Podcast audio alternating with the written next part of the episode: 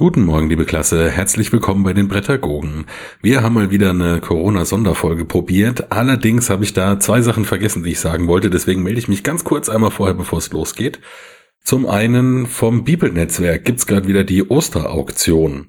Das heißt, ihr könnt ähm, bei dem Link, den ich auch unten eingestellt habe und auf der Bibelseite mal gucken, was gibt's da so für Spiele in der Auktion. Also jeder Blog, der mitmacht, hat so ein paar Spiele zur Verfügung gestellt die werden jetzt versteigert. Da sind wirklich äh, coole und vielleicht auch seltene Sachen dabei. Und ihr könnt dann mit einer Mail mitbieten und jeden Tag wird um 0 Uhr veröffentlicht, wer gerade der meistbietende ist und wer dann am Ende der Aktion der meistbietende ist, bekommt das Spiel. Natürlich machen wir das nicht für unser eigenes Gut, sondern wir werden dann den Betrag, der da rauskommt, spenden. Das geht dieses Mal wieder an die Waldpiraten. Das ist ein Projekt, das sich um kranke Kinder kümmert. Dann auch noch Beeple. Wir hatten letztens mal einen Live-Beeple-Talk, wenn man so will, oder Live-Radio. Es ging vier Stunden lang.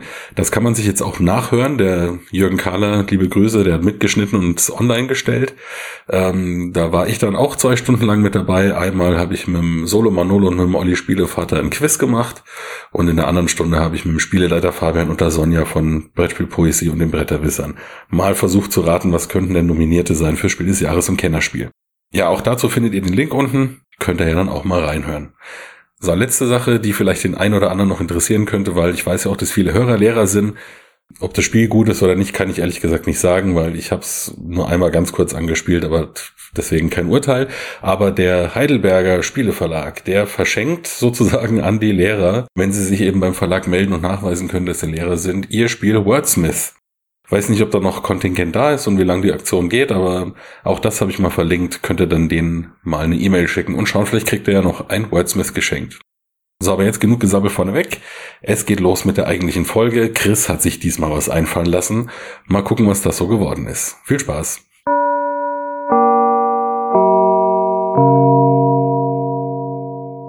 Guten Morgen, liebe Klasse, und herzlich willkommen bei den Brettagogen. Wir sitzen immer noch alle zu Hause und sind deswegen immer noch in Podcast-Experimentierlaune. Wir haben ja zuletzt mit euch schon drei ähm, Folgen gemacht, oder nicht mit euch, aber für euch, wo wir eure Fragen beantwortet haben. Und auch heute wollen wir uns mal wieder äh, auf ein Podcast-Experiment einlassen. Das muss ich wie immer nicht alleine machen. Ich begrüße an meiner Seite einmal den Nico. Hallo. Und der Steff ist auch da. Ja, guten Morgen, hallo.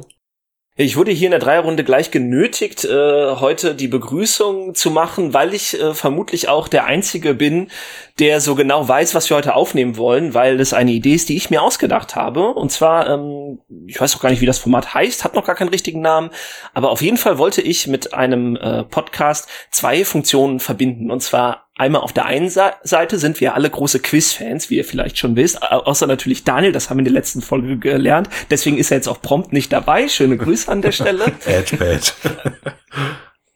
Ähm, genau, deswegen wollten wir auf der einen Seite uns äh, ein Quiz vorbereiten gegenseitig. Auf der anderen Seite muss man aber auch sagen, wir drei, Nico, Steff und ich, uns verbindet eine, ja, wie kann man sagen, eine zweckgebundene Freundschaft. Wir haben ein Hobby, für das wir uns alle begeistern, Brettspiele und folglich ähm, unterhalten wir uns natürlich auch über Brettspiele und wenn wir uns treffen, wird gespielt. Und ähm, ja, da bleiben manchmal so andere Sachen auf der Strecke. Man kennt die anderen eigentlich doch vielleicht nur flüchtig oder weiß gar nicht so wirklich viel von ihnen. Und das wollen wir heute auch mit diesem Podcast ändern. Und zwar, ähm, ja, als eine Art, wie kann man das beschreiben, ein Kennenlernquiz vielleicht. Also wir, äh, die, die Idee hinter dem Podcast heute ist, jeder von uns hat eine Quizfrage vorbereitet für die anderen. Die versuchen, die anderen natürlich zu lösen, wie man das bei einem Quiz so macht. Und ähm, das Thema der Quizfrage soll anschließend noch so ein wenig dahin überleiten, ähm, auch mal was über die anderen zu erfahren, also themengebunden natürlich. Äh, vielleicht über ja irgendwelche Hobbys oder Vorlieben oder Kindheitserinnerungen oder was auch immer. Warten wir es einfach mal ab. Ich habe es auch nicht geplant, Leute. Keine Ahnung, äh, wie das hier heute ausgeht. Jungs, wie sieht's bei euch aus? Seid ihr motiviert? Total. Ich hab voll Bock. Ich habe total Lust. Ich muss gleich dazu sagen, bei mir wird's eine Fragenkette. Also ich näher mich dem Thema immer mehr weiter an und frage euch währenddessen aus. So ist eine richtige Rechenschaftsablage. Ja, ein Mathematiker muss natürlich hier mit Grenzwertannäherung und so dann wieder kommen. Klar. Ich habe auch total Bock. Ich bin mal gespannt, was das wird. Ich kann mir immer noch nicht so richtig was drunter vorstellen, aber ich habe eine Frage im Gepäck und äh, schwallern können wir ja als Lehrer sowieso alle drei. Wird schon irgendwie schief gehen. Ja, ich wollte mal einfach einen Podcast mal ohne Brettspielbezug äh, machen. Ich dachte, wenn ist jetzt eigentlich die perfekte Phase dafür, wo wir jetzt gerade sagen, komm, wir probieren einfach mal andere Sachen aus. Und kann aber natürlich am Ende auch sein, dass unsere Zuhörer, also ihr da draußen sagt, äh, Moment mal, bleibt mal, Schuster, bleibt bei euren Leisten. Also bitte, ich äh, schätze euch ja, wenn ihr mir was über Brettspiele erzählt, aber wenn es um irgendwas anderes geht, kann ich mir auch einen anderen Podcast anhören. Mal schauen. Kann ich auch verstehen, wenn das äh, nachher der Kanon äh, im Feedback sein sollte. Aber wie gesagt, wir wir probieren es einfach mal aus. Gut. Wer möchte denn eigentlich äh, beginnen mit seiner Quizfrage? Ich möchte anfangen. Okay, Ster, alles klar. Gerade weil es bei mir vielleicht auch ein bisschen anders ist. Und ich muss gleich dazu sagen, ich konnte mich natürlich nicht vollständig lösen. Es hat am Anfang schon noch einen kleinen Brettspielbezug ähm, bei mir. Und zwar möchte ich von euch wissen, und ich habe die Sorge, der Chris könnte es vielleicht wissen, ähm, welches Brettspiel im Jahre 1985 verfilmt wurde. Da kommt mir spontan eine Idee, ja. ich habe fast gedacht, dass du das weißt. Ähm. Kann es sein, dass es um ein Spiel geht, zu dem auch damals eine Fernsehshow erschienen ist? Ja, zwar nicht zu der Zeit, aber, oder glaube ich nicht zu der Zeit, aber du hast recht. Und aber es ist dasselbe Spiel, oder? Es ist das Spiel. Aber ich will Nico da noch ein bisschen raten lassen. Ähm, 85.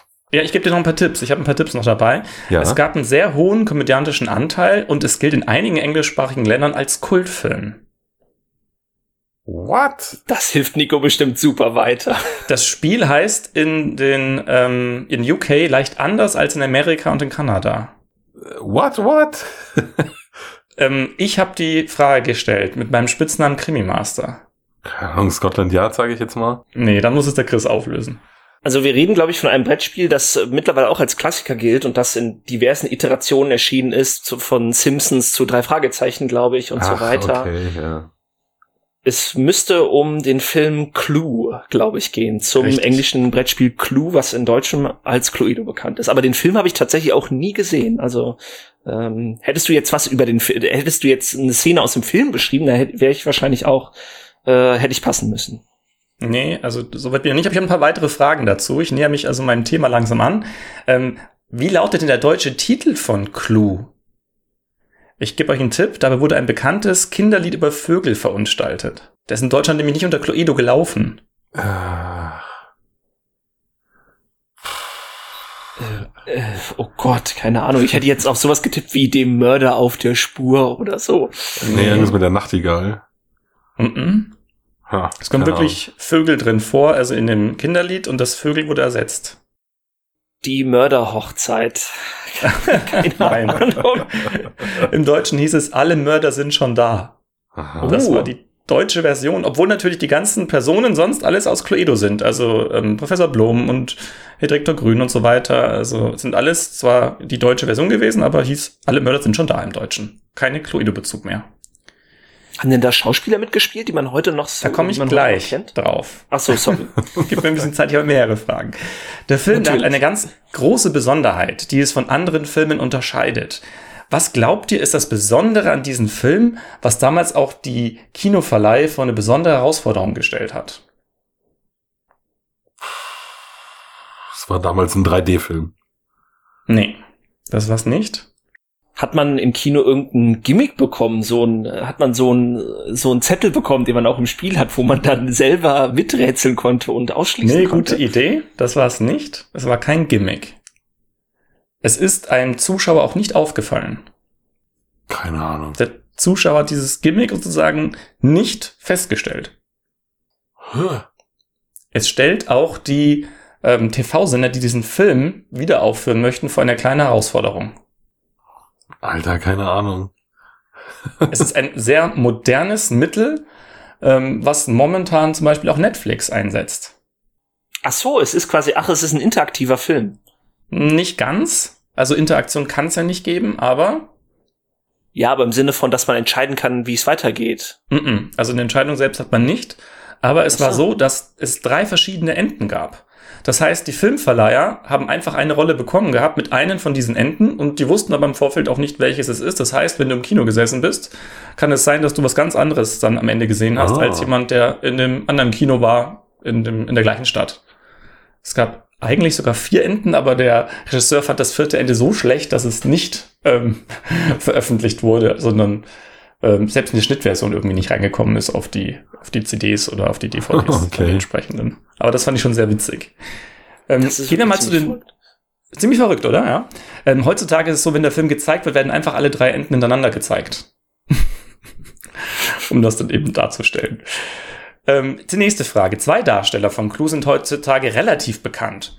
Der eine spielt einen Clown in einem Horrorfilm und der andere einen Dog in einer Science-Fiction-Komödie. Von welchen Darstellern spreche ich? Äh, Tim Curry und Ist richtig? Der wäre mir jetzt auch nur eingefallen. Wer war der andere nochmal? Ein Dog in einem Science-Fiction-Komödie. Was ist die ach Science-Fiction-Komödie? so, ja, äh, Christopher Lloyd. Richtig. Ja, genau. Ja, genau. Die beiden haben mitgespielt und zwar Tim Curry als der Butler und Christopher Lloyd als Professor Plum, also Professor Blom dann im, im Deutschen. Ich habe mich schon immer gefragt, warum, warum hat der bitte zwei L in seinem Namen und jetzt liest du es auch noch so schön vor, als hättest du hier schön Schocken gemacht. Christopher Lloyd, der heißt doch nicht Lloyd, oder? Der heißt einfach Lloyd. Warum dieses habe doppel Christopher? Lloyd gesagt, habe ich nur so genannt. Spricht man das so aus? Ich glaube schon, weil ich weiß es ja nur deswegen, weil andere Leute den Namen verwendet haben und ich habe es halt nur nachgesprochen. Also, ich, ich weiß Wo kommt denn so ein beknackter Name her? Lloyd. Also, egal. Lloyd, also ich finde das gar nicht so komisch. Ich mache weiter mit der nächsten Frage. Und zwar, Ja. Cluedo soll neu verfilmt werden mit einem bekannten Darsteller. Und zwar soll Ryan Reynolds die Haupt, den Hauptdarsteller werden. Ich möchte von euch wissen, äh, welche, äh, was haltet ihr allgemein erstmal von Neuverfilmungen? Jetzt bin ich langsam mal so beim Thema, wo ich euch fragen würde. Und zwar, es bezieht sich jetzt auch darauf, dass es ja neu verfilmt wurde, weil wir gerade Tim Curry darüber gesprochen haben, aber auch zurück in die Zukunft soll neu verfilmt werden. Ach, hör Ich wollte von euch gerne wissen, ich weiß, dass ihr, dass ihr Filme mögt, aber ich weiß, was haltet ihr denn von Neuverfilmungen so allgemein? Ja, also ich persönlich brauche sie eigentlich nicht, weil ich mir auch sehr gerne Filme aus den 80ern oder so noch äh, total gerne angucke. Ich bemerke aber, dass das, glaube ich, vielen nicht so geht. Also ähm, ich habe oft den Eindruck, oder beziehungsweise, ähm, wenn ich mit anderen mal Filme geschaut habe und wir haben einen älteren Film angeschaut, zum Beispiel Beispiel äh, das Ding von John Carpenter, die 80er-Verfilmung, ist einer meiner Lieblingsfilme aller Zeiten, habe ich damals auch dann äh, angezeigt und gesagt, boah, wir müssen unbedingt gucken, einer der besten Horrorfilme. Und das waren dann so Kumpels in meinem Alter, also natürlich ein Film, der lang vor unserer Zeit war. Da hatte ich auch oft den Eindruck, die finden den Film irgendwie kacke, einfach nur weil der alt ist. Weil die, weil die Kameraführung und, und die Bildqualität einfach nicht mehr so modern ist. Und deswegen habe ich oft den Eindruck, dass Leute dann irgendwie das doof finden und sagen, sowas gucke ich mir nicht an. Könnte ich mir vorstellen, dass das natürlich ähm, ein Grund ist für viele äh, Neuverfilmungen gut zu finden, weil sie sagen, ah ja, den alten kann man sich ja nicht mehr angucken, aber wenn das jetzt neu verfilmt wird, dann schaue ich es mir natürlich an. Aus einer Produzentensicht ist das natürlich eine dankbare Sache. Ich meine, man hat eine etablierte Geschichte, man muss sich nichts Neues ausdenken, man weiß, es ist eine Story, die hat schon mal funktioniert, warum sollte die nicht nochmal funktionieren? Ja klar, kann man, kann man leicht machen. Magst du irgendwelche Neuverfilmungen oder so, Chris? Irgendwas, wo du Oh, jetzt lass erstmal Nico zu Wort kommen. Ja, okay. Ähm, also ich bin mir nicht so ganz sicher jetzt gerade, wenn ich so drüber nachdenke. Natürlich gibt's die total uninspirierten, einfachen 1 zu 1 äh, Do-Overs, gerade wenn es jetzt irgendwie europäische Filme geht, die dann halt genauso nochmal mit amerikanischen Schauspielern verfilmt werden. Ich bin mir aber nicht ganz sicher, ob das fair ist zu sagen, dass es generell irgendwie nichts Tolles. Ich meine, beim Theater hat man es ja auch. Da werden ja auch Stücke von Shakespeare seit 500 Jahren oder seit Goethe seit 200 Jahren immer wieder neu interpretiert und aufgeführt. Da ist halt einfach nur der Unterschied, es ist halt nichts Dauerhaftes. Da ist halt, wenn die Vorstellung vorbei ist, die Kunst äh, sozusagen weg und es wird jeden Abend neu ähm, entstehen dann auf der Bühne. Bei Filmen ist es halt einfach so dauerhaft, dass es einfach jeder oder jeder kann die gleiche Aufführung, wenn man so will, ähm, miterleben. Und vielleicht ist man dann da ein bisschen unfairer, weil beim Theater wird das, glaube ich, nie jemand sagen. Mhm, eben, ja. Ja, keine Ahnung, schwierig zu sehen. Ich finde schon, jeder hat das Recht oder jeder Regisseur hat auch das Recht, vielleicht seinen Kommentar oder seinen aktualisierten Kommentar auf irgendeinen Stoff äh, geben zu können, wenn er das möchte. Aber wie gesagt, ich äh, meine jetzt da nicht irgendwelche total billigen Abklatsch-Sachen von irgendwelchen Actionfilmen auch oder so.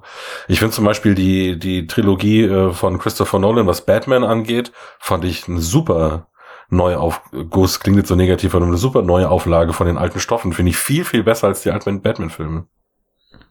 Neuinterpretation sagt man ja dann immer so. so Ja, oder so, genau. Mhm. das- Damit es nicht so ein Neuaufguss klingt, immer irgendwie schon negativ, aber so ist gar nicht gemeint. Ähm, Chris, gibt es irgendwelche Neuverfilmungen, wo du sagen würdest, das ist jetzt gelungen oder das magst du vielleicht sogar lieber als das Original? Ich überlege gerade die ganze Zeit. Ähm, pff, mir ist bisher noch nichts eingefallen. Es gibt sicherlich Filme, äh, wo ich. Ich meine, man muss natürlich immer erstmal das alte Original kennen. Das scheitert ja oft schon daran, dass man es natürlich, dass man zu jung ist, um das Original damals schon im Kino gesehen zu haben. Und dann, man holt ja auch nicht, also nicht jeder holt unbedingt immer neue Filme nach. Ähm, boah, da gibt's bestimmt welche. Leider fallen mir gerade spontan keine ein. Wobei den einen Film, den ich eben genannt habe, nämlich das Ding, äh, ist ja auch schon eine Neuverfilmung von John Carpenter. Das Original ist ja, glaube ich, aus den 50ern oder so. Mhm, genau. Ähm, ja. Habe ich, aber hab ich aber nie gesehen. Äh, ja, bestimmt. Du hast eben noch S angesprochen. Hm, ja, da hat mir durchaus das, das, das die Neuauflage gefallen. Ähm, ich kann mich an das Original gar nicht mehr erinnern. Ich meine, dass ich den mal in ziemlich frühen Teenagerjahren gesehen habe, aber boah, ich, also bei Filmen, da vergesse ich auch immer so schnell so viel. Das ist echt, das ist echt übel. Ich habe letztens mal wieder Jurassic Park geguckt äh, auf einem Streaming-Anbieter, weil ich auch nichts mehr wusste. Habe ich auch als Kind natürlich gesehen, aber sämtliche Erinnerungen völlig ausgelöscht. Ähm, ja, deswegen mein Filmgedächtnis ist echt schlecht, deswegen fällt mir leider gerade auch keine coole Neuverfilmung ein. Vielleicht, wenn ich noch ein bisschen drüber nachdenke. Was ich tatsächlich ziemlich cool finde, wenn ich das noch kurz erwähnen darf, weil gerade Jurassic Park gewesen ist, was ich ziemlich cool finde, wenn es technisch gut gemacht ist, sind diese 3D-Neuauflagen, die es jetzt teilweise zu alten Filmen gibt. Nämlich zum Beispiel Jurassic Park finde ich super cool, diese 3D-Umsetzung. Du meinst mit 3D-Umsetzung, dass der neu aufgelegt wurde, man dann aber 3D eingebaut hat? Das ist mir gar nicht bekannt bei Jurassic Park. Ja, es gibt eine 3D-Version von Jurassic Park. Das wird bei halt gut laufenden alten Actionfilmen mittlerweile häufiger gemacht. Das ist genau der gleiche Film, aber halt eben auf 3D gerendert. Also das gibt schon immer häufiger mal, dass jetzt auch König der Löwen mhm. zum Beispiel von Disney auf 3D rausgekommen ist. Der Zeichentrick. Ja. Aha, okay. musst du echt mal gucken, weil die sind dann wirklich ja. äh, cooler, muss man schon sagen. Es holt schon nochmal was raus. Gerade bei König der Löwen, wenn es um diese Steppenaufnahmen gibt. Also ich finde 3D sowieso geil am Fernseher, wenn es jetzt nicht diese Pop-Up-Dinger, die sind immer schön, die braucht's aber nicht unbedingt. Ich finde 3D eher in die andere Richtung immer geil, weil es halt so viel räumliche Tiefe erzeugen kann. Und das ist bei König der Löwen super zum Beispiel. Mhm. Müsste ich, gibt's denn bei Disney Plus den mit 3D? Wahrscheinlich nicht, oder? Das ist ja nur die, die normalen. Ja, das braucht ja wahrscheinlich noch mehr Bandbreite dann auch, ne, logischerweise. Ich glaube, das machen die nicht. Aber keine Ahnung. Es gibt ja viele Kontroversen, was Neuverfilmungen angeht. Habt ihr das verfolgt mal zum Beispiel bei Ariel die Meerjungfrau, die momentan neu verfilmt werden soll? Auch in Real so, wie die letzten ja. Disney-Filme auch? Mhm. Das ist eine schwarze, mhm. ne, glaube ich. Genau.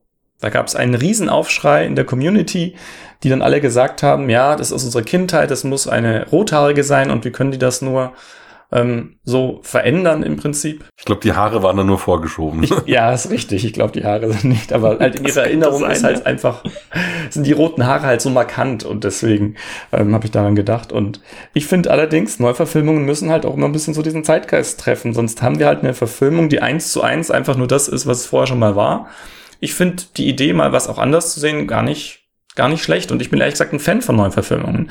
Ich finde es immer interessant, okay, was wurde verändert, was hat man sich gedacht, was ist anders und warum ist irgendwas anders heutzutage und vergleicht das ganz gerne auch dann mal miteinander. Also zum Beispiel König der Löwen, wenn man halt die, den Zeichentrick, den habe ich wirklich x-tausend Mal gesehen und dann vergleiche ich damit dann die Neuverfilmung, die ja den Real ist und dann einzelne Dialoge vergleiche und dann sage, okay, warum haben sie das jetzt geändert? Das war doch im Original eigentlich so passend und jetzt in, in der Version haben sie es aber geändert, da muss ja irgendein Grund dahinter sein und sowas. Das finde ich spannend. Also das, ich, ich vergleiche das gerne und wenn ich die Wahl habe, dann muss ich auch schon sagen, gucke ich lieber die Neuverfilmung, weil das eher meinen ja, heutigen Standard trifft, als wenn es irgendwie so was Altes ist, wo ich die ganze Zeit dann denke, ja, ja, wie du es vorhin gesagt hast, die Kameraführung ist schon nicht, nicht mehr aktuell und das ist alles so langsam geschnitten und das, das stört mich dann einfach. Das hängt ein bisschen was von dem, von dem Filmerlebnis. Aber das Interessante ist, dass du jetzt gerade König der Löwen angibst, äh, weil das ist ja quasi selbst auch nur eine neue Interpretation von dem klassischen Stoff. Das ist schon klar, oder? Mhm, ja. Ja, ist Hamlet halt, ne? Also König der Löwen ist nichts anderes als Hamlet und das ist ja dann genau so eine in die Zeit geholte Neuauflage der schon bekannten Geschichte. Mhm, stimmt, genau. Der zweite Teil von König der Löwen, den ich übrigens auch ganz gut finde, ähm, verfilmt dann welche berühmte andere Geschichte, Nico? Pocahontas. nein, nein. auch eine, eine, eine klassische. Keine Ahnung. Hast du eine Ahnung, Chris? Ich kenne den überhaupt nicht. War der zweite dann so ein direkt äh, Direct-to-DVD-Film? Ja, ja. Ja. Obwohl der nee. ungerechtfertigt ist, weil ich finde, das ist der beste zweite Teil überhaupt von einer ähm, von einem Film, ein Disney-Film, der nämlich auch mit Tina Turner zum Beispiel aufwarten kann, die den Song dazu beigesteuert hat. Als Synchronsprecherin jetzt oder war der zweite Teil damals nein, nein. schon eine Realverfilmung? Nein, aber sie hat ein, also einen Song beigesteuert. Ah, verstehe. Und das ist ja schon, Tina Turner war ja zu der Zeit auch noch eine große, also ist ja immer noch eigentlich, aber trotzdem schon mal, wo man sich denkt, wow, im zweiten Teil haben sie Tina Turner bekommen für einen, für einen Song, das ist nicht schlecht. Also ich habe den auch nie gesehen, aber soweit ich weiß, geht's ja dann nur um den, um den Timon und den Pumba. Vielleicht ist das so eine Huckleberry Finn Tom Sawyer Geschichte. Oh nein, nein, nein, du bist beim dritten Teil. Der zweite Teil geht Oh. nicht um Timon und Pumba, sondern es, Es geht um die einen Kinder. dritten Teil? Ja, Es gibt einen dritten ja, Teil. ja. Ich wusste gar nicht, dass König der Löwen so ein Franchise geworden ist. Doch, doch. Doch, doch. Ja, aber worum geht's jetzt beim zweiten? Was, welche, welche Ja. klassische Story wurde da verfilmt? Überlegt mal, es, ähm, die haben jeweils ein Kind. Und zwar ähm, hat der Simba eine, Romeo und Julia. Äh, ja, genau. Es ist Romeo und Julia. Was auch total logisch Sinn ergibt, weil natürlich dann die jeweils ähm, die Kinder von denen auch wieder verfeindete Clans sind und jetzt aber die sich ineinander verlieben und jetzt müssen die halt lernen, ähm, dass man zueinander zugeht. Also es Und war die begehen am Schluss auch beide Selbstmord. Aber selbstverständlich. Es muss ja eine 1 zu 1 Verfilmung sein und für Kinder. Nein, natürlich nicht. Ja, was weiß ich. Wie geht's dann aus? Äh, ja, die finden zueinander und die, die merken natürlich, dass das alles falsch ist, dass man dann so gegen anderen Ja, gegenüber immer so ja negativ langweilig. eingestellt ist. Das ist ja logisch. Ich meine, aber ja, die Meerjungfrau ist ja auch nicht so, dass ähm, am Ende ähm, alle sterben, wie es ja in der Hans Christian Andersen Verfilmung ist, äh, Verfilmung, Buch ist. Ist ja auch ganz tragisch eigentlich. Und das haben sie natürlich im Disney-Film auch nicht gemacht. Hm, ja, hast recht. Jetzt haben wir überhaupt nicht über den Cluedo-Film an sich gesprochen. Hast du den denn auch gesehen, Steff? Kannst du von dem was berichten? Nee, ich habe ihn tatsächlich nicht gesehen, aber es ist halt so sowas, wo ich mir eigentlich immer denke auf der Liste, ich müsste mal angucken. Ich habe natürlich Ausschnitte gesehen. Ich habe auch damals das Cluedo-Video, äh, dieses Spiel gehabt und äh, habe mir das angeschaut und das ist gar nicht mal so schlecht. Also das ist schon noch was, wo man drüber lachen kann. Also die haben das eigentlich relativ gut verfilmt, dass es ähm, humoristisch ist, so dass man auch das heutzutage noch angucken kann und witzig findet. Also fand ich Ich habe den zumindest. leider auch nicht gesehen. Ich weiß nur, es gab, wie gesagt, habe ich ja eben schon kurz angesprochen, es gab damals noch so eine Fernsehshow, wo doch, ähm, wo so deutsche Schauspieler das dann auch Mhm. so so Cluedo nachgespielt haben und die, wie war das, die Zuschauer zu Hause oder die im Publikum, die konnten ja. dann raten, wer der Mörder ist. War aber glaube ich ein totaler Mega-Flop und wurde Mega schnell wieder Flop. eingestellt. Das kannst du auf YouTube anschauen. Mit Gundes Zambo als Moderatorin und das oh, stimmt, Publikum genau, ja, mit Gundes Zambo. Richtig. Ja, und das Publikum durfte immer einstellen, wer ist der Mörder mit welcher Waffe und in welchem Raum. Und wenn man das eingestellt hatte und der Erste war, der das gehabt hat, nicht mehr geändert hat, dann hatte man gewonnen. Klingt eigentlich nach einem voll coolen Prinzip. ja, war aber ein mega Flop. Also war wirklich, ich glaube, die haben 10 oder 13 Folgen produziert und davon nicht mal alle ausgestrahlt und haben dann irgendwie das Nachtprogramm oder irgendwo noch dann äh, verstrahlt, so muss man ich dann sagen. Ähm, ich habe mir dann immer noch versucht, den Wecker zu stellen, um zumindest das alles anzugucken. ähm, ich glaube aber tatsächlich zwei bis drei Folgen wurden gar nicht gesendet. Also die gab es dann gar nicht. Sylvia Seidel hat mal mitgespielt in einer, in einer Folge, das weiß ich auch noch. Die wir alle kennen aus? Funk und Fernsehen. Aus Anna. Ach Gott, die Balletttänzerin. Die Balletttänzerin, Ich ja, glaube, das wird der genau. Chris nicht mehr kennen. Das war, also ich weiß, dass das so eine Weihnachtsserie war, aber das war Ja, vor, genau. mein, vor meiner Zeit. War das, war das nicht mit Patrick Bach im Rollstuhl? Richtig, Ja, dass ja, er Patrick ja, Bach siehst du. da mitgespielt hat. Das ist auch so die Nesthäkchenzeit und Tim Thaler und sowas. Ich glaube, das kennt der Chris Mhm. alles nicht. Silas und Patrick Packard, ja, diese Zeiten, das war vor meiner Zeit, dafür bin ich zu jung. Dafür kennst du dich aber relativ gut aus noch. Also. Ja, Im deutschen Fernsehen kenne ich mich ganz gut aus, auch mit den Sachen vor meiner Zeit. mhm. Wollen wir so langsam mal mit der nächsten Frage weitermachen? Ja, gerne, genau. Gerne, ja. Mhm.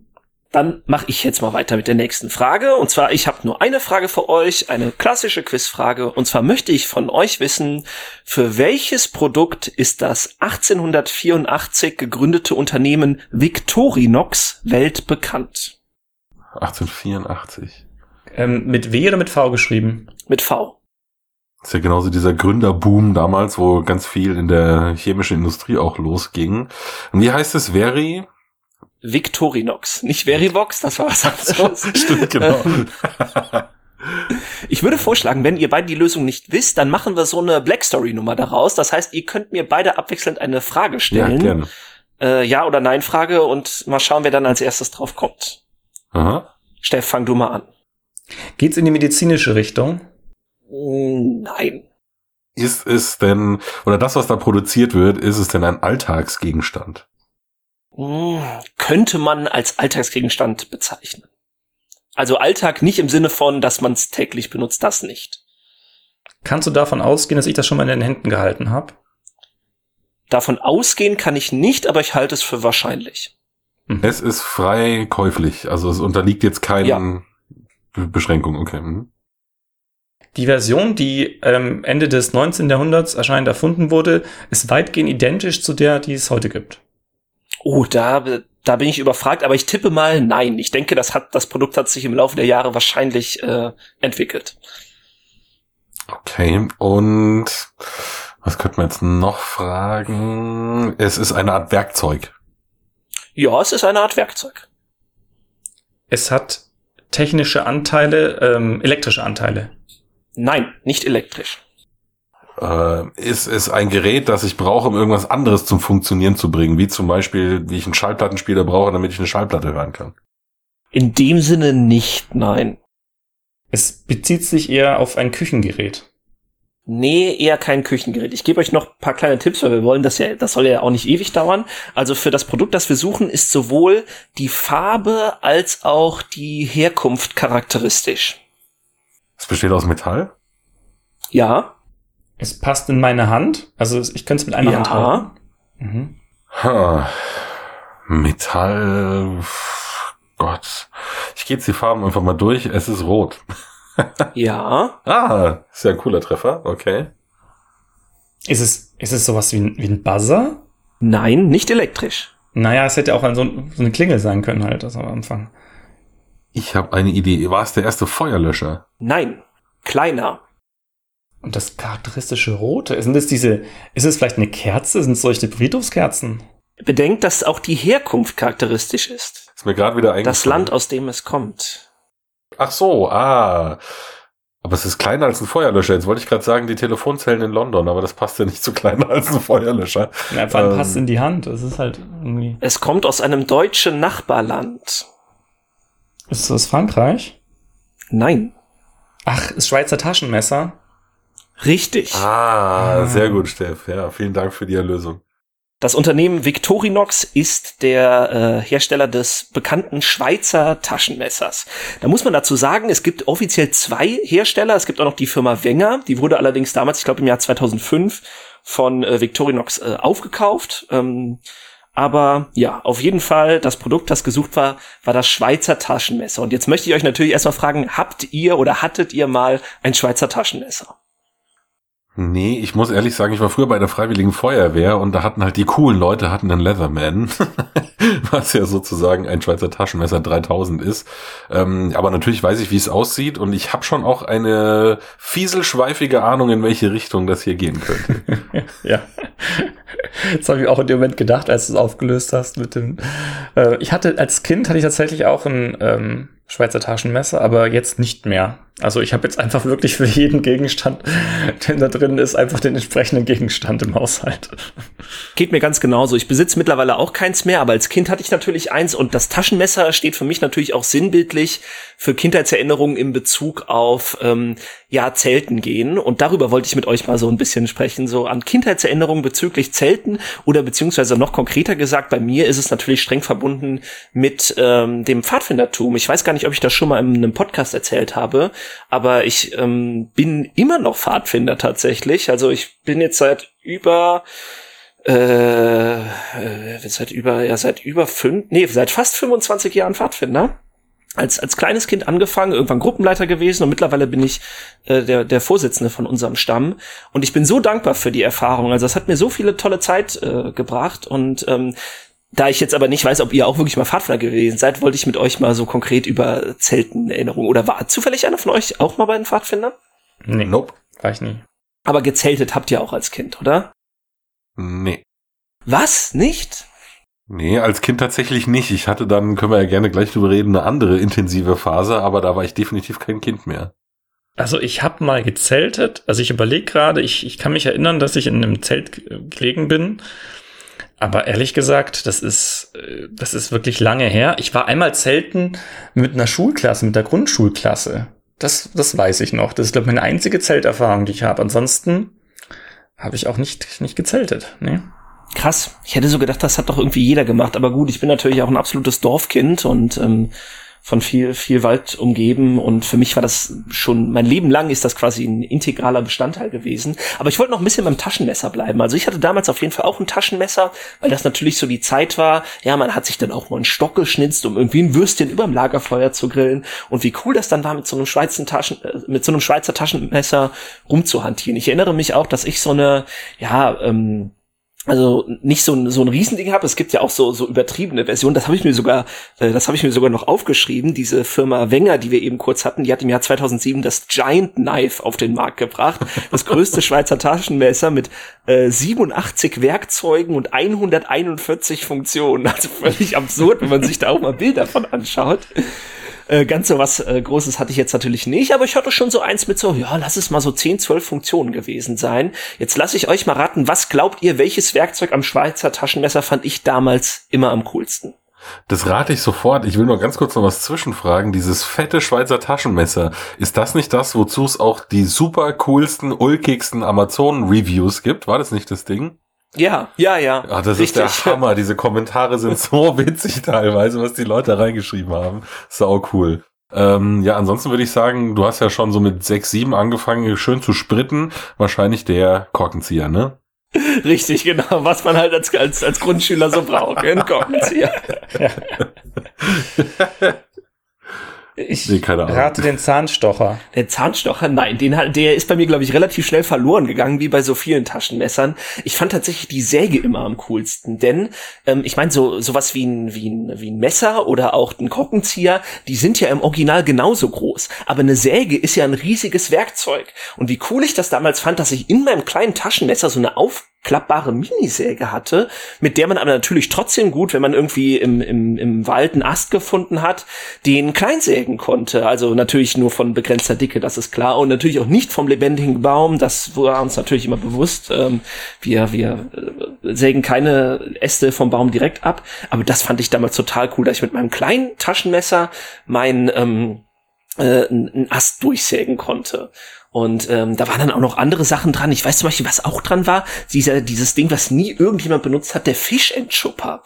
Der war auch immer dran, wo ich mir immer dachte, wer zur Hölle benutzt den? Und wie genau funktioniert das eigentlich? Ich glaube, als Kind wusste ich nicht, dass das dieser Fischentschupper war. Es sah so ein bisschen auch aus wie eine Säge, aber war natürlich stumpf, so, so wellig.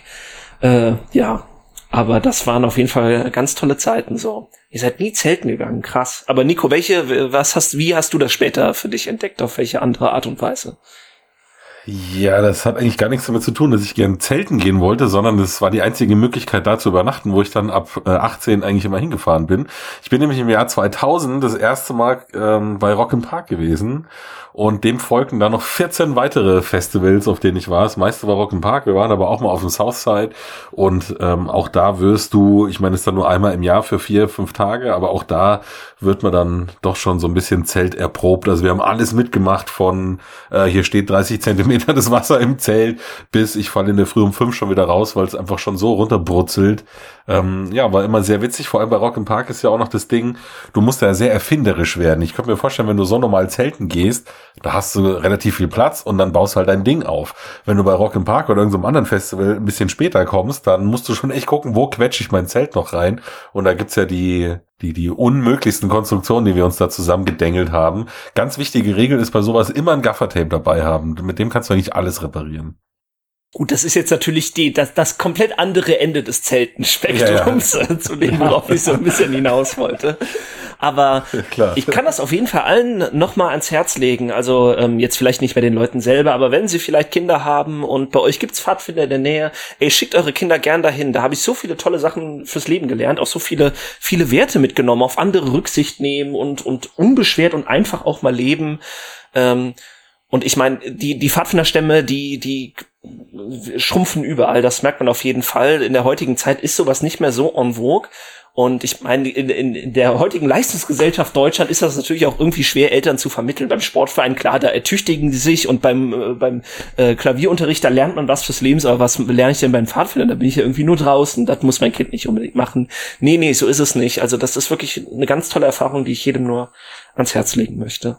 Das letzte Mal, dass mir Pfadfinder so besonders bewusst ins Gedächtnis wieder zurückgerufen worden sind, war tatsächlich der oben von äh, hier auch Disney und wie heißt ähm, Pixar, ja. Genau, Pixar. Oh, super. Den fand ich ja einfach so herzerwärmend schön, den Film. Ich habe keine Ahnung, dieser Junge wirklich repräsentativ für alle Pfadfinder steht, aber äh, fand, fand ich super. Das, äh, das ist gut, dass du es ansprichst. Man muss auf jeden Fall erwähnen, dass, ähm, dass viele äh, von Pfadfindern immer so einen Begriff haben von den amerikanischen Pfadfindern, wie man es in amerikanischen Filmen und Serien vermittelt bekommt. Deswegen, wie oft musste ich schon in meinem Leben erklären, nein, wir verkaufen keine Kekse an der Haustür und nein, wir haben auch keine Schärpe mit Orden dran für irgendwelche Leistungen, die man vollbracht hat. Nee, das läuft in Deutschland dann doch ein bisschen anders.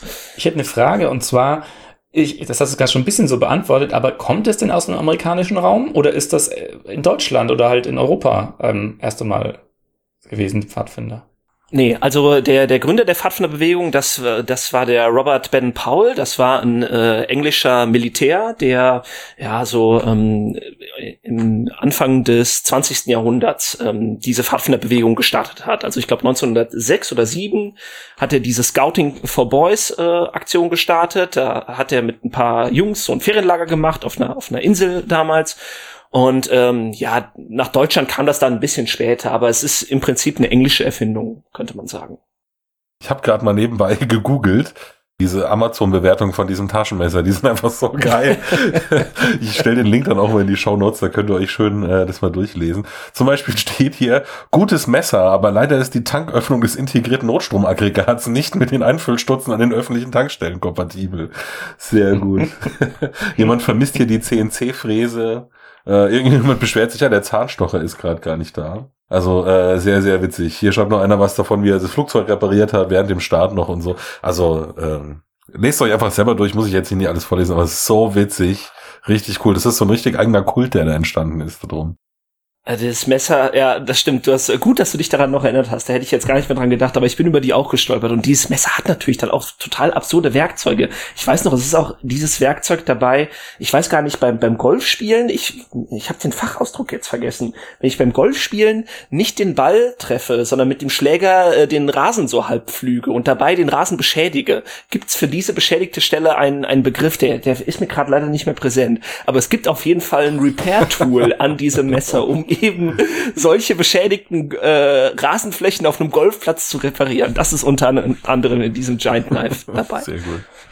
Du, wie kann ich mir das vorstellen? Ähm, du bist jetzt ja nicht mehr der Pfadfinder, sondern du bist dann Pfadfinderleiter oder was ist das für die Bezeichnung, die du hast? Äh, ich bin der sogenannte Stafu, also der Stammesvorsitzende. Das heißt, ähm, ich ähm, organisiere noch, wir organisieren im Schnitt noch dreimal im Jahr ein Zeltlager und da bin ich dann auch noch dabei, aber ähm, es gibt halt die wöchentlichen Gruppenstunden. Das heißt, die Gruppenleiter, also die Erwachsenen, die mit ihren Kindern, die, die eine Gruppe leiten, die treffen sich bei uns einmal in der Woche mit den Kindern so für eine Stunde und gehen dann entweder nach draußen oder machen drin irgendwelche Sachen. Und das habe ich halt auch gemacht. Meine Gruppenkinder sind mittlerweile selber auch schon Gruppenleiter gewesen. Ich habe das halt schon lang hinter mir. Ja, und ähm, ja, wir treffen uns einmal im Monat so zur sogenannten Leiterrunde. Da besprechen wir dann Sachen, die anliegen, Aktionen, die wir starten wollen. Und ähm, ja, so läuft das im Prinzip. Okay, interessant. Und wie viele sind das dann ungefähr? Also in einer Gruppe? Ja, das hat sich natürlich krass geändert. Also ich weiß noch damals, als ich, als ich klein war, unsere Gruppe, äh, das sind die Keiler übrigens, jede, oder eine Sippe ist es ja eigentlich. Jede Sippe hat quasi immer so ein, so ein Tier als Bezeichnung. Wie waren die Keiler, meine Sippe? Und äh, die wurde 96 gegründet und als wir dann 96 oder oder dann darauf noch so in die Lager gefahren sind, da waren wir im Winterlager, das war immer ähm, ein Wochenende, gar nicht jetzt äh, in, in, in Zelten, das wäre im Winter natürlich zu kalt, da sind wir immer in so ein Selbstversorgerhaus mit Hütten gefahren. Da waren wir an die 100 Leute. Also das war richtig, das war ein richtig großes Ding. Und das, aber mit den Jahren ist es immer weiter zusammengeschrumpft, bis so vor, ich glaube, sechs, sieben Jahren, da gab es eigentlich gar keine aktiven Gruppen mehr. Da haben wir dann irgendwann auch mal gesagt, ey Leute, wir starten jetzt nochmal eine, äh, eine Aktion, um das wiederzubeleben, oder wir machen den Laden komplett dicht. Und seitdem wurden jetzt wieder drei neue Gruppen gegründet, die haben so im Schnitt ja zehn Kinder oder so, in der Regel zwei Gruppenleiter und ich sag mal zehn Kinder. Ich finde es deswegen interessant, weil ich jetzt eigentlich eher vermutet hätte, dass eben sowas wieder im Kommen ist, weil er das Digitale so Einzug nimmt, dass man sich vielleicht ein bisschen rückbesinnt, so auf die Natur. Und das sind natürlich dann eigentlich so Pfadfinder das Erste. Aber wie viele Kinder können vielleicht ohne Handy? Also ja, das wäre natürlich schön, aber die Realität sieht leider doch ein bisschen Wobei ich schon die Erfahrung gemacht habe, dass ganz viele, als wir hier jetzt die Waldkindergartengruppe aufgemacht bekommen haben bei uns im Kindergarten, viele Eltern also da gab es echt einen Run drauf. Also ich glaube, mhm. dass da schon so ein Movement äh, so dahinter steckt, weil Waldkindergärten ist so ein Ding, das hört man auch immer wieder häufiger. Ja. Mhm. Mir fällt gerade noch ein, das muss ich als jemand, der lange in der Videothek gearbeitet hat, nochmal kurz loswerden. Moonrise Kingdom, weiß nicht, ob ihr den kennt, von Wes Anderson, ist auch ein super cooler Film, bei dem Pfadfinden eine große Rolle spielt. Weiß nicht, ob ihr Wes Anderson kennt, der macht ja mal sehr skurrile Filme. Mega gut. Ah, den musst du als, als wirklich als Pfadfinder musst du den echt mal gucken. Moonrise Kingdom, sehr cool. Okay, schreibe ich mir auf. Nico, jetzt könnten wir eigentlich langsam mal zu deiner Frage kommen. Dann äh, habt ihr vielleicht auch noch nicht gewusst, aber so in den 90er Jahren, also in meiner Teenager-Zeit praktisch, ähm, habe ich mich ziemlich lang mit äh, Akrobatik und Körperkunst, wenn man so will, beschäftigt. Und ähm, vielleicht ist eher so ein Nischending gewesen, aber vielleicht habt ihr auch schon mal von einem der berühmtesten gehört. Und meine Frage ist praktisch, wie ist denn der Künstlername von Randy Savage?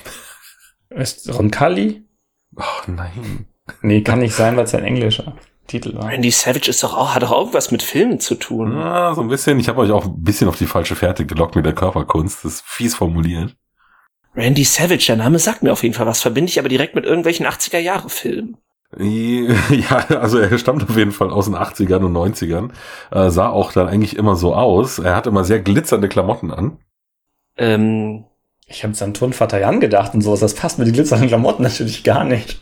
Ich dachte gerade an Liberace, aber das passt auch nicht dazu. Äh, ein anderer Bekannter aus der Zeit, nehmen wir mal vielleicht den hier, könnte zum Beispiel Ric Flair gewesen sein.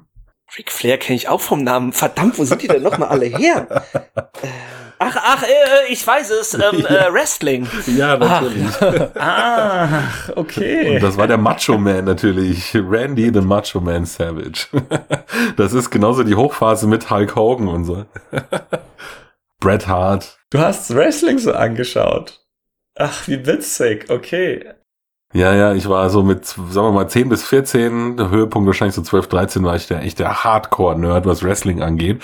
Ich hatte auch tatsächlich die Panini-Alben, wo ich mir dann die Dinger immer gekauft habe, oh, wie die alle hießen, was weiß ich, Virgil und Tatanka und Yoko Zuma hieß er, glaube ich, der Undertaker natürlich, die Bushwhackers und so. Mega cool, fand ich super geil damals. Und ich war auch tatsächlich zweimal live in der Olympiahalle in München. Mein Vater hat sich dann erbarmt und ist mal mitgegangen. War eigentlich echt immer ein cooles Spektakel es war dann irgendwie so, also ich meine, man hat ja dann immer, das ist ein bisschen so wie mit dem Weihnachtsmann, man hat schon immer so das Gefühl, na ja, so wirklich echt kann es ja eigentlich nicht sein, aber man lässt sich gern verzaubern, aber dann so mit 14, 15, da war das dann irgendwie weg, wie auch der Weihnachtsmann irgendwann weg ist und dann hatte ich da auch irgendwie keinen Bock mehr drauf. Aber so diese, sagen wir mal, 10 bis 15, diese fünf Jahre habe ich mich irgendwie gern reinziehen lassen in dieses ganze Fake-Gedöns und das ist echt witzig, wenn du das heute nochmal siehst, da gibt's ja auch Wiederholungen auf YouTube und so also allein schon diese beknackten Fake-Interviews, die die dann immer führen, wenn dann irgendwas passiert ist und wenn sie dann die ganzen Storylines da so aufziehen, das fällt einem als Teen überhaupt nicht auf, aber es ist ja eigentlich nichts anderes wie eine, wie eine Daily Soap mit so ein bisschen Turnen zwischendrin. Habt ihr das denn früher auch irgendwie mal äh, verfolgt, großartig?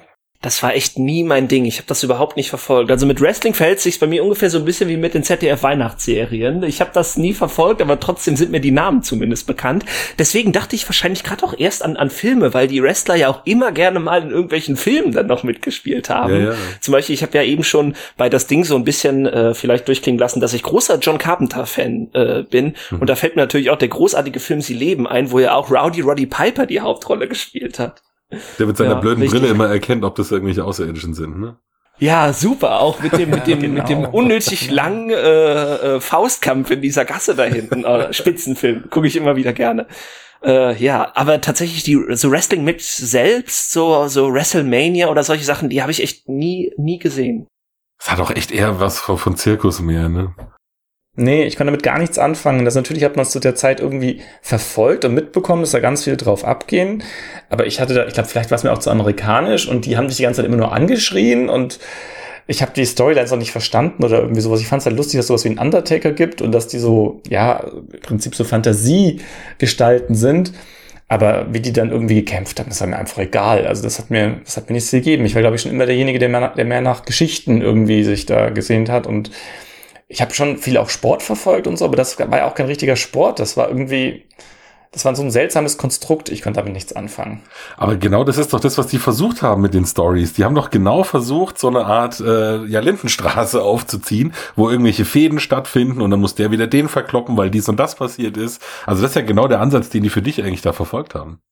Aber da musst du erst dich ein bisschen auskennen, um überhaupt zu schnallen. Also wenn ja, du es nur einfach so anguckst, ja. dann ist halt, nee, aber ich meine, wenn ich es angeschaut habe, dann habe ich bloß diesen Ring gesehen, weil irgendwelche gegeneinander gekämpft haben.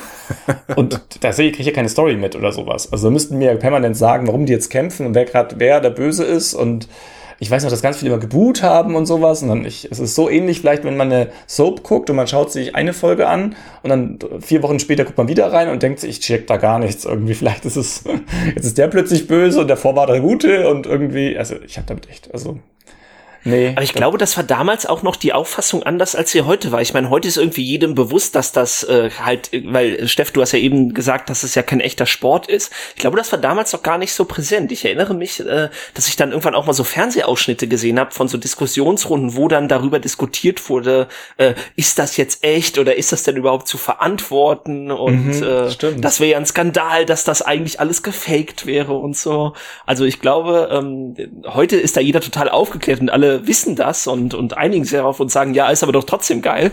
Äh, ja, aber das war natürlich nicht immer so. Aber es ist natürlich auch super verkauft worden, so als Produkt. Ich meine, auch sogar in Deutschland hier gab es ja dann echt diese zwei Kommentatoren. Da habe ich heute noch den Klang im Ohr. Ich weiß genau, wie die klingen, äh, die das ja auch immer kommentiert hätten oder haben, als würde es da wirklich um, um was Richtiges gehen, wie ein Bundesligaspiel. Die sind ja da voll abgegangen. Ja, und dann hier die Clothesline hinterher und dann schlägt er ab mit seinem Partner draußen und er springt vom dritten Seil. Oh mein Gott, jetzt holt er von draußen den Stuhl. Also die sind ja auch da voll ausgeflippt immer. Gab es das dann eigentlich auch in Deutschland? Also deutsche Wrestler und Wrestling-Matches, also die auch in Deutschland stattfinden, so eine deutsche Liga? Ja, ich glaube, sowas gibt's schon, aber ist halt nicht so erfolgreich irgendwie. Ähm, hast du bei Netflix die Dokumentation gesehen, ähm, The Toys That Made Us? Und da gibt es eine Folge, die explizites Wrestling ähm, betitelt, weil natürlich sehr viele Actionfiguren auch davon verkauft wurden. Hast du solche Actionfiguren gehabt? Ja, tatsächlich zwei, drei. Ich muss sagen, Actionfiguren ist eigentlich nochmal ein anderes Thema. Da hatte ich viel, viel mehr von Masters of the Universe. Da hatte ich echt eine ganze Reihe, die ich im Sandkasten immer dabei hatte dann. Ähm, da hatte ich nur so Hulk Hogan und noch so ein Undertaker, glaube ich, aber das waren nur so zwei, drei. Ähm, ich bin wirklich tatsächlich mehr auf diese Sammelkarten, ähm, äh, also Panini und wie heißt das andere, was man auch so mit Autos macht und dann vergleicht mal die Stats da. Wie heißt das nochmal? Quartett. Ja, genau. Ja, danke. Oh Gott, wie bescheuert. Ja, Quartett. Also das war mehr so das Ding. Panini-Alben und Quartette. Mhm. Hast du, hast du Netflix, um das mal anzugucken? Nee, leider ich glaube, das, nee. ah, das wäre nämlich genau deins. Also da reden sie eben diese ganze geschichtliche Aufmachung, wie es gekommen ist und wie man dann, wer dann zugeschlagen hat, ob es Mattel war und die haben dann Nein gesagt und dann geht's irgendwie zu den anderen und dann Hasbro und was weiß ich, und dann was für Gedankengänge dahinter gewesen sind. Und wenn einer von den Stars irgendwie dann gewechselt hat und dann wurde die Linie nochmal zu jemand anderem gegeben und dann super interessant und wirklich sehr zu empfehlen, wenn man so ein bisschen halt das auch damals erfolgt. Und da gibt's auch eine Folge eben über He-Man und Master of the Universe, also wie das überhaupt alles gekommen ist und sowas. Also sehr empfehlenswert. Jetzt geschichtlich finde ich das sowieso auch vollkommen interessant, sich heute noch mal so alte Sendungen anzugucken auf YouTube, weil du merkst halt zum Beispiel auch einfach, das ist halt auch natürlich ein Kind seiner Zeit, so diese ganzen klassischen Sachen, die Bösen sind natürlich, natürlich immer irgendwelche Russen, ne, mit so Bubi-Haarschnitt äh, und roter Hose einfach nur. Die Guten sind dann immer irgendwelche Amerikaner, die gleich mit der Flagge reinkommen und so. Also da ist schon noch sehr viel von diesem kalte Kriegsspirit drin in den 90ern gewesen. Das hat man als Kind natürlich auch nicht so so gecheckt, aber wenn du dir das heute anguckst, eine totale Ideologiemaschine auch. Mhm. Eigentlich echt ein schönes nostalgisches Thema und mir tut's auch gerade wirklich leid, dass ich da jetzt keine Anekdoten aus meiner Kindheit zu äh, preisgeben kann, weil das echt nie mein Ding war. Aber Nico, ich weiß gar nicht, ob du schon gesagt hast, aber dann erzähl doch mal, wer war denn damals dein Lieblingswrestler und warum fandest du den so cool? Ja, mein Lieblingswrestler war natürlich, wie glaube ich für ganz viele damals einfach der Undertaker. Den äh, mochte ich sonst auch schon immer über sein Auftreten und so. Aber ähm, als wir dann das erste Mal in der Olympiahalle in München waren, da hat er einfach durch sein, ja durch durch sein Rauskommen, die die haben ja immer da so ein Prozedere, wie sie da besonders toll rauskommen können. Da hat er halt einfach mega beeindruckt, weil da er hat dann so eine Glocke geschlagen wie auf dem Friedhof, weißt du, so Gong. Und dann ist in der ganzen Halle das Licht ausgegangen. Überall natürlich alle mit ihren Fotos geblitzt. Alle sind vollkommen durchgedreht. Das hat einen als Zwölfjährigen natürlich mega beeindruckt. Ähm, ja, und dann wie er immer geguckt hat und die Leute immer so an der gestreckten Hand da hat hängen lassen und so. Fand ich einfach einen mega coolen Charakter, weil er einfach so mysteriös gewesen ist. Der hat nie gesprochen, immer nur sein kleiner Paul Bearer hieß der, sein kleiner äh, Friedhofsbesitzer, der da immer dabei war, so ein ganz blass geschminkter und so. Da gab's ja irgendwann noch mal einen zweiten Undertaker und so, also ganz komische Sachen, fand ich einfach mega cool. Was ich irgendwie nicht so toll fand, der war mir dann tatsächlich zu amerikanisch irgendwie damals auch schon. Da hätte ich es nicht so genannt, aber das war mir alles zu over the top, was, was Stefan ja auch gerade schon gemeint hatte, war dann Hulk Hogan. Also der war aber zu der Zeit, als ich das dann geguckt habe, auch schon so langsam auf dem absteigenden Ast. Was sind denn so Kandidaten, die ihr noch so kennt, außer jetzt vielleicht Hulk Hogan? Ist da irgendwas hängen geblieben? Den Ultimate Warrior gab's, weiß ja, ich noch. Ja, stimmt. Ähm, ja, aus der neueren Zeit natürlich The Rock ist, ne, ist wahrscheinlich vielleicht der bekannteste oder der, der die größte Karriere out of Wrestling gestartet hat. Mhm, ja, John Cena doch auch, oder? Wie heißt der? der ja, klar, genau, richtig. Ja, ja, das ist, scheint schon wirklich sehr verwurzelt zu sein in Amerika. Ne? schaffen da schon relativ viele, das als Sprungbrett zu nutzen. Ja, ich meine, gut, man muss natürlich auch ein Performer sein, um da irgendwie gut anzukommen. Das ist ja, das ist ja gar nicht so weit weg vom, vom Schauspiel. Deswegen ist das ja auch irgendwie logisch, dass dann äh, wobei Hulk Hogan hat auch in diversen Filmen mitgespielt. Ich ja, glaube, ja. der war aber ein richtig schlechter Schauspieler, oder? ja. Ja, aber wenn man das braucht, hat auch Tim Wiese es nicht geschafft, sich da irgendwie festzusetzen. Der hat ja genau ein Match mal gemacht. Ja, stimmt. ja, ja. Der hat ein Match gemacht äh, vor ein paar Jahren, glaube ich, und dann haben sie gemeint, ja, komm, ist ganz nett, flieg wieder zurück nach Deutschland. ja. Ja, mehr kann ich jetzt großartig dazu auch nicht erzählen, außer dass ich halt die Nächte damals, ich glaube Tele 5 war das, die Nächte dann auch durchgeguckt habe, wenn irgendwelche von diesen fünf Sonderevents gewesen sind. Es ging ja immer los mit im Februar ist es, äh, weiß ich schon gar nicht mehr, dann kam im Mai oder so war SummerSlam. Ne, Quatsch, WrestleMania, dann kam, kam SummerSlam, dann gab es irgendwann die Survivor Series noch, ich glaube um Thanksgiving rum. Und ach, im Februar ist, glaube ich, Royal Rumble gewesen. Das ist ja auch eine total gestörte Veranstaltung. Wisst ihr noch, was der Royal Rumble ist? Nee, was ist da ein Royal?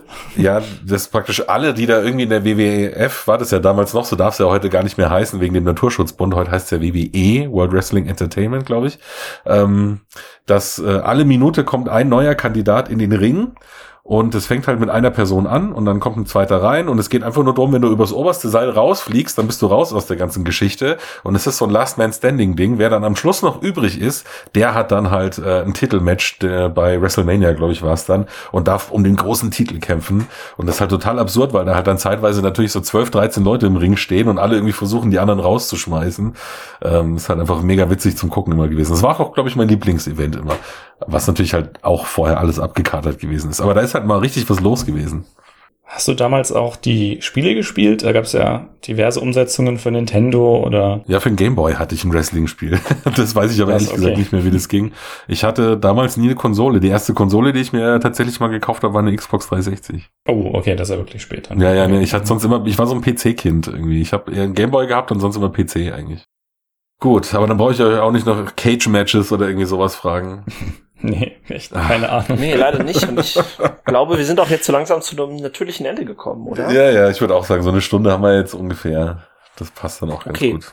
Dann suche ich mir das nächste Mal eine Frage aus, die irgendwie besser an euren Interessensbereichen orientiert ist. Nee, nee, die war, die war schon super, die Frage. Alles gut, Nico. Es ist ja schön, dass wir auch jetzt mal ein bisschen was über deine geheime Wrestling-Leidenschaft erfahren haben. Genau dafür haben wir den Podcast ja gemacht. Und natürlich interessiert uns jetzt auch total brennend euer Feedback zu der Folge. Einmal natürlich fandet ihr das interessant und würdet ihr euch auch gern eine weitere Folge anhören. Und natürlich dürft ihr uns auch gerne schreiben, was ihr von Filme-Remakes haltet, ob ihr äh, Anekdoten zum Thema Zelten in der Kindheit gehen, äh, gehen habt. Nee, das war kein Deutsch, egal. Und ob ihr auch ähm, Wrestling toll fandet oder immer noch findet. All das interessiert uns natürlich auch. Schreibt da uns dazu gerne mal was in die Kommentare oder auch sonst wo auf den üblichen Kanälen. Genau. Ach, jetzt eine Sache fällt mir ein, das muss ich noch kurz erwähnen, sorry. Äh, ich fand es auch so krass live damals, wie, wie laut es gewesen ist. Das hat man sich zu Hause am Fernseher immer gar nicht vorstellen können, wenn die sich da gegenseitig auf die Matte schmeißen. Mega laut gewesen. Das ist mir auf jeden Fall noch im Gedächtnis geblieben. So, egal. So, Steff und ich verlassen jetzt so langsam rückwärts gehen das Podcast-Studio, ja. Nico einfach immer weiter erzählt mit so einem awkward Blick. ja. Ich habe so ein halt Flashback, so bleib Thema, voll drauf hängen. das ist halt auch so ein Thema, das geht mir vielleicht dann so wie anderen, wenn ich dabei bin und von Brettspielen anfange. Wenn du von Wrestling erzählst und ja, denke, okay, alles klar. Aber nochmal, ne, seit ich 15 bin, bin ich da auch raus. Das war Teenie-Zeit. Ja, ja. Ich gucke das heute so nicht klang mehr. das gerade auch, ja. Ja, richtig, genau. Dann macht es gut da draußen und wir hören uns das nächste Mal wieder dann zu einem Brettspielthema, vermute ich. Genau, ja, müssen wir mal gucken. Ich weiß jetzt selber nicht, wie das Endeplan in Anführungsstrichen hier ist. Irgendwas wird schon kommen. Gut, Brett, servus. Gut, Brett. Macht's gut, ciao, gut, Brett.